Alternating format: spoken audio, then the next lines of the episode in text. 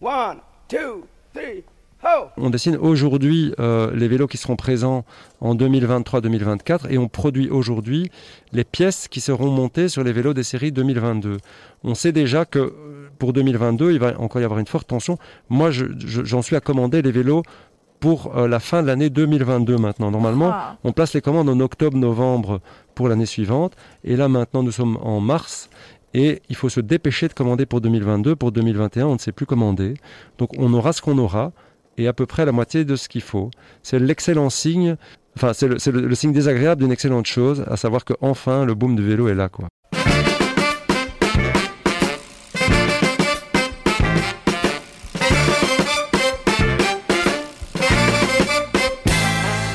Salut tout le monde, le boom du vélo est là et vous n'imaginez pas à quel point ça fait plaisir à tous les militants qui sont là depuis des années, même des décennies qui militent et qui voient enfin l'explosion de leur mode de transport préféré, le mode de transport qui sauve la planète, le mode de transport qui sauve l'humanité, le vélo. On va causer vélo ce soir, mais ça n'est pas pause vélo, on va causer vélo avec nos copains des sockets en titane.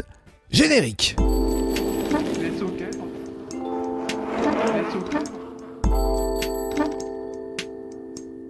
Les sockets en titane. Bonjour à toutes et à tous, bienvenue dans les Sockets en Titane, l'émission de Radio Campus qui ne parle que de vélo. Bien, nos invités aujourd'hui, c'est Pro Vélo qui vient de lancer une campagne qui se nomme la campagne Ancel pour favoriser l'usage du vélo chez les femmes. On aura l'interview exclusive de Pauline Perrine, influenceuse parisienne, et de Clem Cycle qui nous explique leur amour du fixie et comment ils dégodent des vélos hyper rares qui font baver tous les amoureux du pignon fixe. Et bien sûr, je suis accompagné de Mélo Vélo. Bonjour Mélodie, comment tu vas? Salut Clément, bah, ça va super bien. J'ai pris un masque qui me peut, où on va mieux m'entendre cette fois-ci. J'ai abandonné Manchester City euh, pour quelques minutes. Magnifique, puisque tu as un masque, pour que ceux qui ne le savent pas, un masque estampillé Manchester City en bonne supportrice que tu es. Et tu vas nous parler en deux mots de quoi aujourd'hui? Alors euh, moi, je vais parler de quelques initiatives euh, pour la femme et le vélo euh, dans le monde. Tu introduiras donc le- le- le- l'interview avec ProVélo. Alors bonjour Jean-Philippe, Jean-Philippe, de quoi vas-tu nous parler aujourd'hui? Je vais vous parler de- des problèmes d'approvisionnement dans l'industrie du cycle et dans le, chez, les, chez les vélocistes depuis quelques semaines et pour longtemps encore. Magnifique, merci d'être avec nous comme tous les deuxièmes vendredis du mois. Et évidemment, je suis accompagné de Katia, alias la nomade sédentaire. Tu euh, as l'honneur et le privilège de commencer cette émission, mais par euh, quelque chose de beaucoup plus grave et lourd. Ouais. Je- hein, Je suis un peu plombé l'ambiance, je suis désolée, mais voilà. non, mais je- ça fait partie Oui, je. de notre voilà. réalité de cycliste urbain. Exactement. Donc il y a eu euh, un- une jeune femme qui est, qui décédée donc euh, il y a quelques semaines, euh, voilà, renversée par alors qu'elle était en, enfin, à vélo ou en tout cas je ne sais pas si elle était dessus ou enfin peu importe, mais voilà, elle est, elle est décédée en, en rentrant du travail dans Bruxelles chez elle. Donc donc voilà, j'ai voulu lui rendre un petit hommage. Donc comme tout le monde, j'ai appris le, drame un, un dimanche matin, le lendemain du, du terrible accident. D'abord la stupeur mêlée à de la colère. Comme tout le monde, j'ignore les circonstances. Tout ce que je sais, c'est qu'une jeune femme de 30 ans est morte en voulant traverser une avenue à Bruxelles. Elle s'appelait Iwona. Très vite, les réseaux s'enflamment. D'un côté, la colère, l'indignation. De l'autre, les justifications, plus ou moins décentes, souvent choquantes. La liste des torts de part et d'autre, supposés, imaginés, fantasmés, puisque la presse est muette sur les circonstances exactes de l'accident. Était-elle sur son vélo à côté? La conductrice roulait-elle trop vite? La vue était-elle obstruée? Pendant qu'une partie de la population sombre dans le victim blaming, cette manière d'accuser la victime d'être l'auteur de son propre malheur, refusant toute remise en question du mode de fonctionnement de la ville telle qu'elle existe aujourd'hui, dans laquelle la voiture reste reine, la voiture reste omniprésente, dans laquelle c'est à la ville et à ses habitants de s'adapter à la reine voiture et non l'inverse, pendant qu'une partie de la population accuse donc, d'autres pleurent cette nouvelle victime du tout voiture. Un tout voiture tellement ancré dans les esprits, à force de marketing, oserais-je dire de propagande depuis les années 70, à force de ma voiture, ma liberté. Un tout voiture tellement omniprésent que celui ou celle qui ose le remettre en question, celui ou celle qui ose rappeler que la ville, ce sont avant tout des êtres humains, que la voiture n'est qu'un outil, que la ville ne peut pas tourner autour de la voiture, qu'elle doit continuer à nous servir et non nous asservir. Tellement enracinée que celui ou celle qui ose ouvrir le débat sur la place des véhicules motorisés en ville est immédiatement taxé d'extrémiste, de bobo et son discours d'idéologique. Idéologique, ce nouveau terme à la mode que l'on ressort dès que l'on n'est pas d'accord avec une idée. Mais elle est où l'idéologie, sérieusement? Dans une ville qui a décidé de remettre la personne, son bien-être, sa vie à l'avant-plan Ou dans celle qui continue, qui s'obstine à donner la priorité à la vitesse, à la puissance, au moteur, malgré toutes les externalités négatives de la voiture, désormais bien connues de tous, malgré une densité de population de 7500 habitants au kilomètre carré. 7500 habitants au kilomètre carré. À titre de comparaison, la, densité de population Amsterdam est de 3800 habitants au kilomètre carré. Iwona était une de ces 7500 habitants au kilomètre carré. Iwona repose désormais en Pologne, d'où elle était originaire. Quelques jours après la tragédie de l'avenue Albert, une amie d'Iwona m'a écrit ceci. Je viens de regarder votre page Facebook. Il semblerait que l'histoire d'Iwona vous a touché. Je viens juste de rentrer de la messe commémorative pour Iwona. Sa famille m'a demandé de faire tout le possible pour que la vie de leur petite sœur ne soit pas perdue pour rien. Ils ne seront pas présents vendredi car ils vont rejoindre les parents pour l'enterrement en Pologne. Pour que la vie de leur petite sœur ne soit pas perdue pour rien. Osons la remise en question. Osons le changement. La ville d'Oslo a atteint son objectif de zéro tué sur les routes en 2019. Les Norvégiens sont-ils des êtres supérieurs, plus malins que nous? Non. Simplement, leurs responsables politiques ont sans doute donné la priorité à la vie.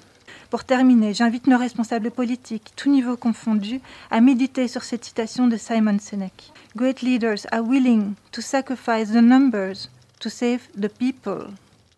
Poor leaders sacrifice the people to save the numbers. Il ne tient qu'à nous, nous tous, citoyens et politiques, de faire tout le possible pour que la vie d'Iwona ne soit pas perdue pour rien.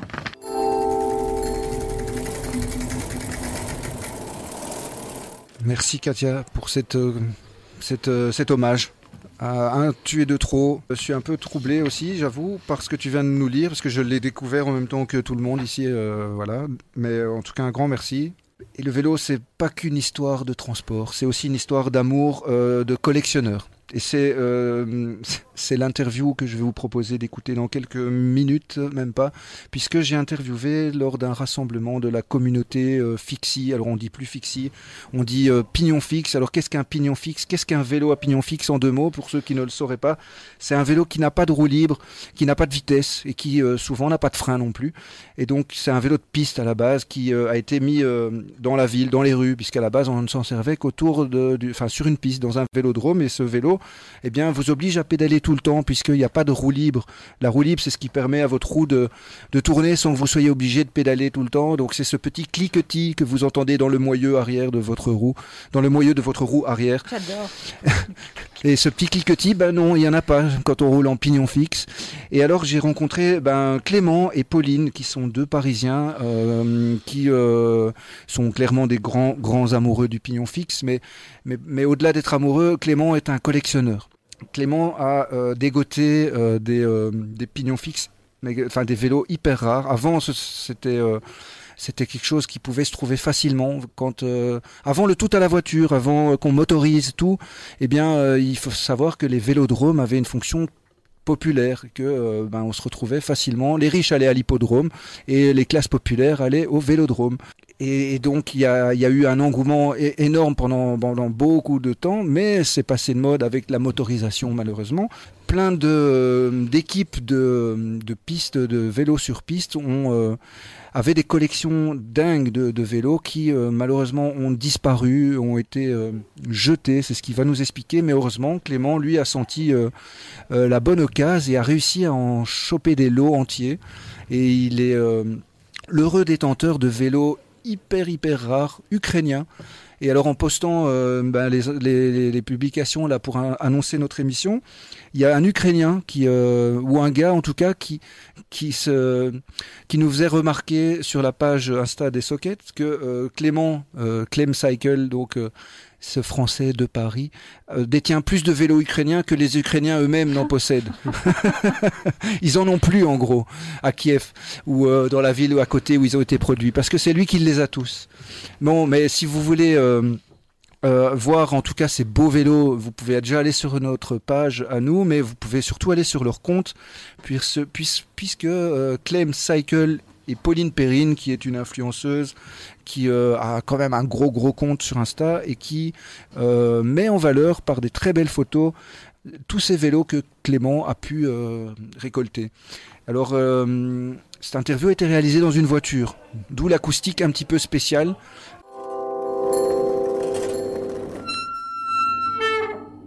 Tu as dû avoir 400 vélos, c'est ça, j'ai bien entendu. J'ai beaucoup acheté.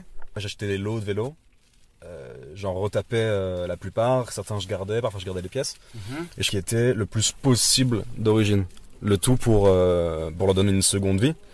Mais surtout pour un vélo qui marche bien. Pas forcément un vélo un peu à l'arrache avec les composants qu'il veut, tu vois. Mais souvent des gens qui viennent et qui. qui des vieux Peugeot par exemple, d'il y a, d'il y a 50 ans, mais refait à neuf. Tout, tout le câblage est neuf et souvent les, les outils, c'est- assez cool. Ouais. Je trouve pas mal de vieux outils dans, des, dans les clubs, les vélodromes. euh, Mais donc, c'était pas des pignons fixes ici. non, c'était beaucoup des, beaucoup des routes, quelques pignons fixes, Mhm. beaucoup pour des amis, et euh, ouais, j'étais sur- puis après je mettais des petits montages sur le bon coin, euh, j'achetais un ou deux vélos par mois, et puis après je commençais à acheter, euh, ouais, ça allait, ça Des lots, des lots entiers, quoi. Pas mal de lots, ouais. Le premier que j'ai acheté, c'était 50 vélos, c'était que des vieilles routes, que des Peugeot, des, euh, ouais, des vieux routes français. Des années 70. euh, Et quelques plus vieux, les vélos des années euh, 30-40, mais c'était plutôt pour un côté, euh, simplement les laver, donc euh, inutilisables. Juste les rendre à peu près beaux en tant que, en tant que déco.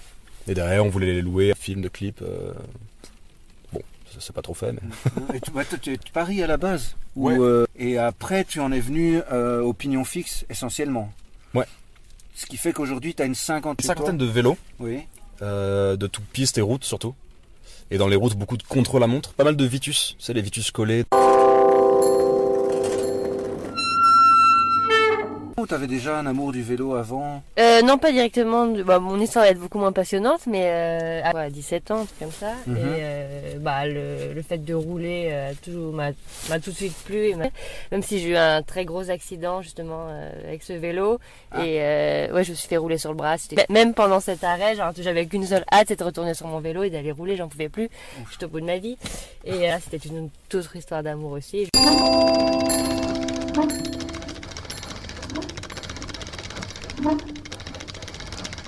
C'est bon, les taquions, j'en ai 7. Oui. Après, il y a les, il y a, il y a trois, trois grosses marques. Antonov, qui est une boîte d'aviation qui ont fait quelques vélos euh, un peu de ouf. Il y a les fameux Tachyon, qui s'appellent plutôt Torreon. Ils ont fait genre 600 vélos, tout modèle confondu, entre 80 et 93. Enfin, même 79 et 93. Le guidon, il est entre la fourche et la potence. Enfin, la potence. Et Ah bah, le, le pas de tube de. Non, il n'y a pas de potence. La cuvette inférieure du jeu de direction, il est vraiment sur la fourche. Ce qui fait qu'on est hyper, hyper penché. Ouais, alors en fait, euh, si tu le regardes de profil, le guidon remonte, forcément. Le top tube, il est très bas, quelle que soit la taille du vélo. Mais en fait, c'est c'est des vélos extrêmement longs. Le cadre est long, et c'est encore plus long. Donc, ouais, ça casse un peu le dos. Mhm. Et en fait, t'es vachement sur ta roue avant. Tu la vois beaucoup plus. Le bike est hyper léger. Il fait qu'ils sont absolument... euh, Enfin, c'est fou à conduire, un truc pareil. Ça a une patate. C'est... Tu vois les roues un peu marron qui ressemblent à, des... qui ressemblent à du bois. C'est pas du bois. C'est un mélange de Kevlar soviétique. C'est de l'aramide. Et ces roues-là, elles font entre 800 et 900 grammes la roue. C'est plus léger que les Corima, les Mavic actuels. Ah ouais. Pas de rayon. Il y a juste une bête jante en alu qui est percée tout du long qui doit faire 20 grammes. Un moyeu en alu tout bête. Et des morceaux de Kevlar hallucinants. C'est léger, puissant, rigide. Ouais, Enfin bref, ces vélos, c'est... euh, Donc c'est l'aéronautique euh, qui s'est déclinée dans le vélo, quoi. Ici, Ah bah, c'est à de la. Ouais, ouais. À fond, quand tu vois que Antonov, on est bon en fibre, on va faire un vélo, ils ont fait un vélo qui ont tellement tout niqué que l'UCI les a tous interdits. Ah tous Ah bah ouais, ouais. Ah, c'était du dopage. euh, Ah ouais, ouais, les fluidisques sont interdites, les Antonov sont interdits, euh, les tachyons aussi avec le guidon sur la fourche c'est interdit. Il y a des gars qui sont tombés, qui sont pris le guidon sur la fourche, morts, ça arrive. le Euh, guidon sur la fourche. Guidon dans, le crâne, ouais, et qui sont, qui, qui du coup euh, l'ont mal vécu. Et euh, bon, de toute façon, tous ces, tous ces vélos-là, euh, il y a des raisons pour lesquelles ça n'existe plus, tu vois, c'est trop puissant. Ah ouais. C'est trop puissant, trop léger, trop agressif. Déjà il y a 40 ans. Et malheureusement, l'UCI, euh, bah, ils ont dit non, très vite. Et tu disais qu'on était fort vers l'avant du vélo, que la, la roue arrière était hyper euh, allégée du coup, mais elle Ouais. prend assez quand même pour, euh, pour la propulsion, quoi. Ah, elle ben, touche assez. Complètement. Voilà. En fait, si tu veux, c'est très serré de partout. Dans le sens où, quand vraiment tu mets ta. Entre les roues. Ouais, ouais, ouais. Quand tu mets ta roue arrière au fond des pattes euh, piste, ben, le pneu, en, en- enfin le, le boyau en 18, il lèche tout doucement le, le, le site tube. Il le touche pas, mais il en est très proche. Ce qui fait que non, non, c'est un vélo qui est très serré de partout. Même la roue avant, elle, elle, frotte, le, elle frotte la fourche, elle frotte le down tube. C'est incroyable. Mais c'est fait d'une manière où dès que tu, déjà de base, même sans, même sans lever tes fesses, t'es tellement aéro et t'as tellement tout ton poids de buste loin devant c'est, simple à emmener, à envoyer. Mais à partir du moment où tu mets toute ta force dans, le pédalier et qu'en plus tu mets tout ton poids en avant parce que t'es en danseuse, ah, mais c'est un autre monde. J'ai jamais roulé un, vélo aussi puissant que, ça. Et du coup, tu sais, j'en ai acheté un, je l'ai roulé un peu, ça m'a rendu fou et maintenant j'en ai, euh, ai cinq avec le guidon sur la fourche et j'en cherche encore. Ça, c'est la marque, répète un peu. euh, C'est Tachyon, C'est ça Ouais. Ouais, ouais. Celui dont tu n'en as qu'un, c'est le. Antonov. Ok. Antonov. Mais avant d'avoir ces modèles euh, ukrainiens, tu avais déjà pas mal de vélos de piste français, euh, italiens. euh, Ah oui, oui. Et comment tu les trouvais tous ces vélos? Parce que Beaucoup c'est du. de, de Le Bon Coin, Ah ouais. bouche à oreille, un peu sur Facebook, et sinon, de fil en aiguille, aller dans des vélodromes, contacter des équipes. Ah ouais. Qui ont des vieux stocks, euh, c'est ça? Bon, alors c'est plus très commun, parce que malheureusement euh, j'arrive un peu tard. Donc il y en a beaucoup qui ont, qui ont déstocké, qui ont déjà vendu, ou alors qui ont jeté. Malheureusement, il y en a tellement qui, ont été, qui sont partis à la benne. C'est euh, extrêmement triste. Des vélos de piste qui aujourd'hui, euh, on les a- on s'arracherait pour les avoir, ils ont été jetés. Oh là, bah oui, non, mais complètement. Même des Colnago et des trucs euh, hallucinants, des vélos de musée. C'est triste, hein, mais c'est mais c'est le cas. Piste et route. Ah ouais. Ouais, ouais. Bah, en fait, le problème, c'est de Gribaldi, par exemple, qui est l'équipe vraiment chez laquelle euh, j'ai trouvé le plus de vélos, avec lequel je suis le plus en contact. De trentaines d'équipes sous leur nom. Euh, CAS, SEM, Flandria, enfin, c'est- monstrueux comme, euh, comme boîte. Énormément de voitures, énormément de vélos. Et il y a pas mal de vélos qui sont partis chez des coureurs à droite à gauche. Il devait leur en rester, je sais pas, 70, 80 d'époque. Moi, je leur ai acheté 60 vélos en tout. C'est une équipe qui a pu les garder parce qu'ils avaient les locaux. Alors que souvent, maintenant, les équipes, ils ont plus de locaux. Même les vélodromes. Des vélodromes, ça leur appartient pas non plus, ça appartient aux mairies. Ce qui fait que bah, souvent, ils étaient obligés de les jeter ou de les donner. Et vu que les vélos, et, tu vois, ils étaient pas. euh, tu prends le mécano d'une équipe, le vélo lui appartient pas. Il s'en sert, mais c'est pas à lui. Et c'est pour ça que souvent, euh, ils coupaient les guidons, ils coupaient les pédaliers ou tout pour alléger ou je ne sais quoi.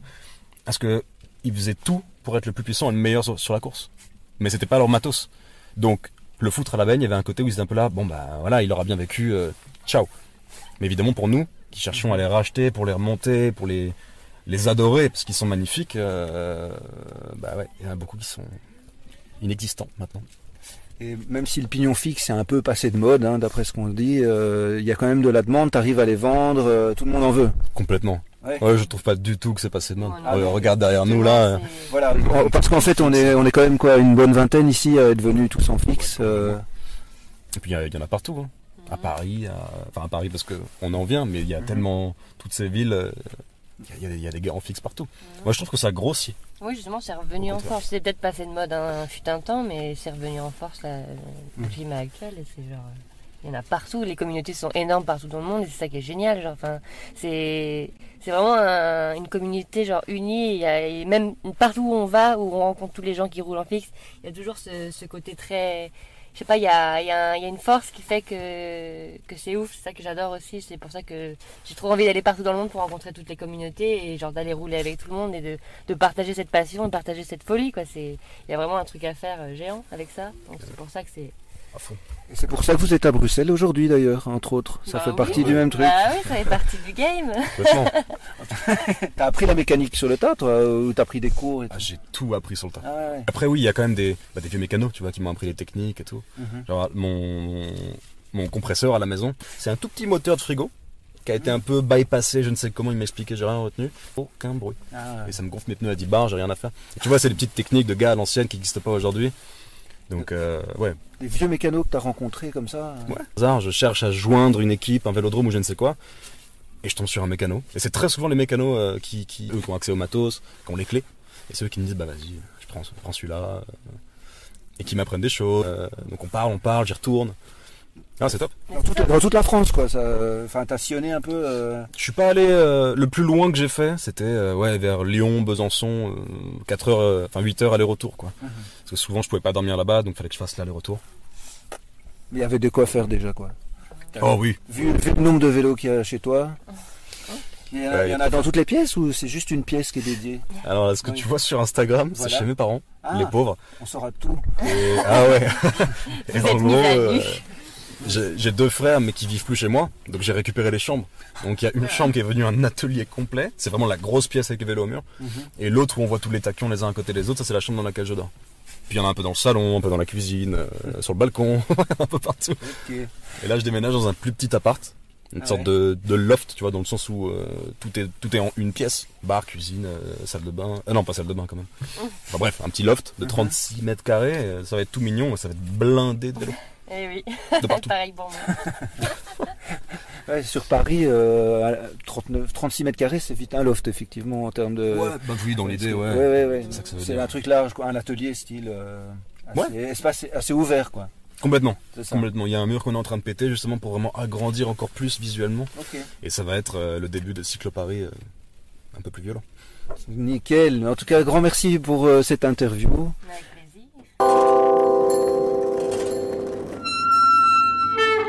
Voilà, c'était donc l'interview de Clem Cycle, Clem.cycle euh, et de Pauline Perrine, Pauline.perrine que vous retrouvez sur Instagram. N'hésitez pas à aller voir leurs euh, magnifiques photos de vélos euh, de- de- d'exception. Mais Mélodie, donc tu euh, vas prendre du large, on va rester euh, focalisé sur le vélo. Nous t'écoutons. Ce lundi 8 mars, c'était la journée internationale des droits de la femme.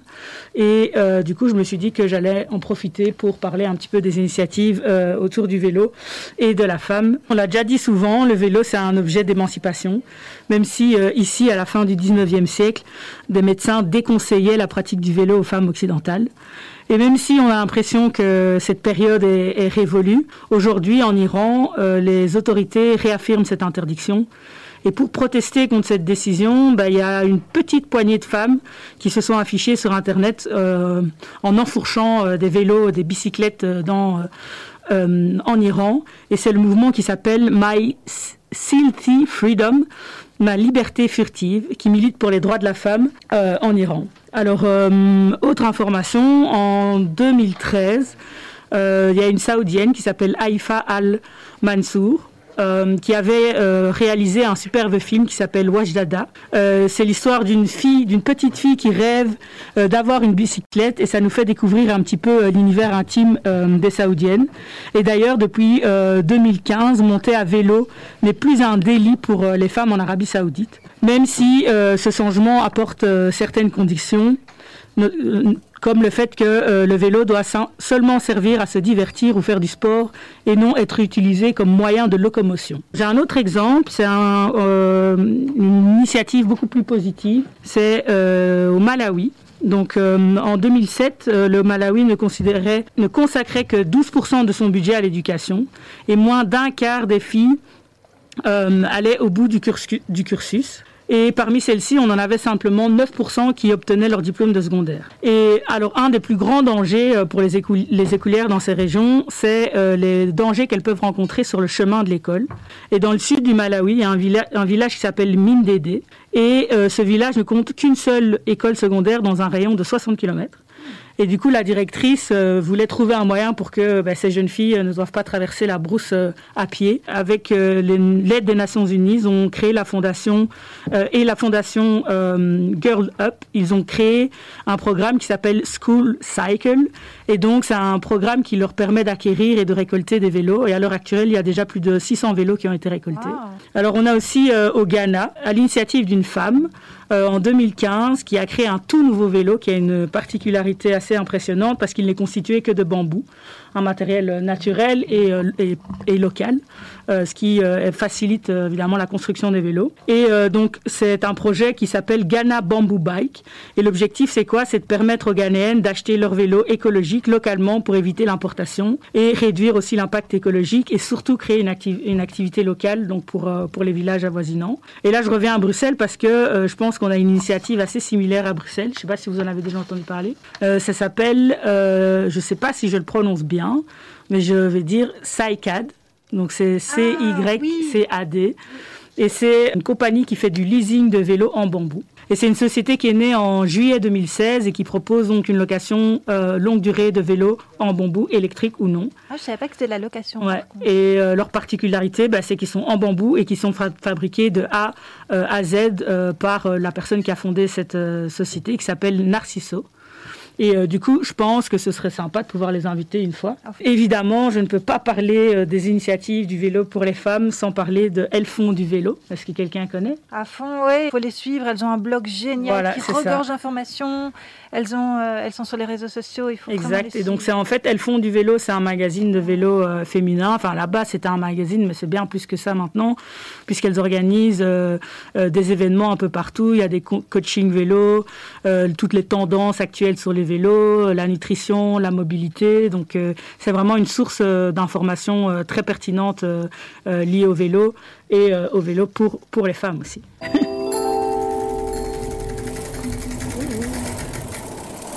Alors en studio, nous avons Yasmina et Anne de ProVélo. Merci d'avoir accepté notre invitation et euh, de nous parler aussi euh, ben, de la jante féminine qui, euh, qui a peut-être un peu plus de mal à se mettre au vélo que la jante masculine. Et c'est pourquoi vous avez lancé une campagne qui se nomme la campagne Ancel. Cette campagne a fait suite à une étude qu'on a, dont on a dévoilé des résultats ben, l'année dernière.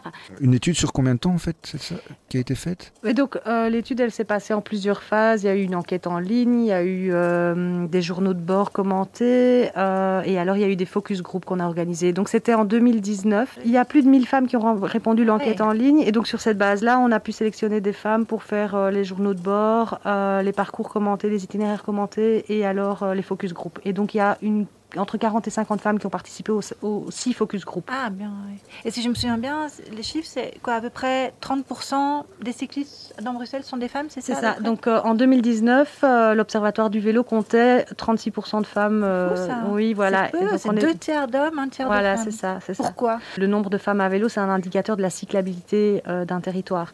Et donc c'est vrai que bon, on, quand même- on connaît quand même le, le réseau bruxellois qui est pas toujours hyper cohérent en termes d'itinéraire, d'infrastructure. Et Donc voilà, ça s'explique aussi pour ça.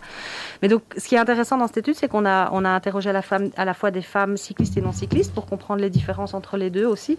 Et donc, euh, dès le départ, on voyait que les femmes euh, non cyclistes, par exemple, citaient euh, comme première raison à ne pas faire de vélo euh, le danger et le sentiment d'insécurité. Alors que les femmes cyclistes, elles, elles vont citer comme euh, raison de ne pas prendre le vélo un jour la, une distance trop longue, par exemple. Hmm. Et donc, il y a vraiment, voilà, il y a vraiment des différences assez marquées entre les, les deux types de, les deux, les deux profils. euh, Mm. de Et c'est intéressant de, de voir ça justement parce que euh, on se rend compte finalement qu'une fois qu'on s'y met, euh, bah, justement ces craintes-là, euh, elles s'envolent. Euh, c'est vraiment la pratique qui fait, euh, Ça, euh, voilà, Ouais. qu'on qu'on se retrouve euh, sur on son vélo. un peu et- et puis après on prend sa place sur Ouais. la route en fait. Ouais. on, on sait comment euh, se mettre en sécurité aussi. Ouais. Est-ce qu'on a une idée, il y a quelques années, quel était ce pourcentage? Parce que la cyclabilité à Bruxelles s'est quand même grandement améliorée ces dernières années. Est-ce qu'on connaît les chiffres d'il y a Oui, en fait, en moyenne, il y a une augmentation de 2,5% par an, en moyenne. Euh, et donc, en 2010, je crois qu'on était autour de euh, 20%, je crois, c'est ça. La dernière étude date de 2010 Alors non, l'Observatoire du vélo, il est édité tous Ah, les ans. chaque année, c'est ça. Tous les ans, oui. Et donc, tous les ans, on mesure le nombre de femmes et le nombre d'hommes. Ah, ouais. Donc combien de pourcents en 2010, tu dis? Euh, environ 20, je crois. Ah oui, donc il y a quand même Donc, une belle a une belle progression. progression, oui, c'est ça, de- de- d'année en année. ouais. euh, Ah, les filles, mettez-vous en selle, quoi. Ouais. euh, non, mais c'est vrai, c'est, beaucoup moins. Oui, c'est comme vous dites, quoi. C'est, des appréhensions qu'on a et qui ne se. ju- Oui, évidemment, c'est pas. Enfin, il faut être attentif, quoi, mais comme partout, mais. Mhm. J'ai j'ai oublié de dire pour les Français et les Suisses qui nous écoutent, ProVélo, c'est une association qui...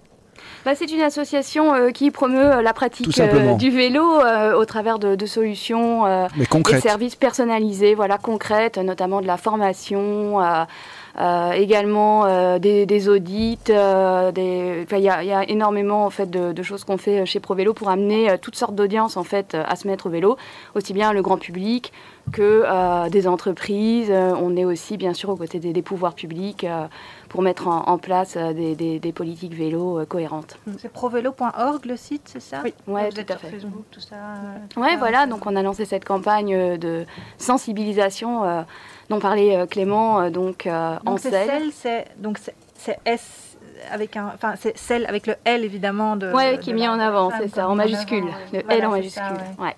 Et euh, c'est une campagne en fait qui, euh, est vraiment axée aussi pratique et solution justement puisqu'on disait ben voilà l'essayer c'est l'adopter et ce qu'on essaye de faire c'est montrer des femmes euh, cyclistes bah, qui elles ont passé le pas, qui l'utilisent au quotidien et, et qui partagent leur expérience comme vous faites vous aussi en fait. Mais merci beaucoup à ProVélo. Merci Anne, merci Yasmina d'être venue euh, nous parler de tout ça. C'était hyper intéressant. Donc euh, je rappelle juste qu'on vous retrouve sur le www.provelo.org. Et, euh, Allez, on se retrouve dans un mois. Ciao, ciao. ciao.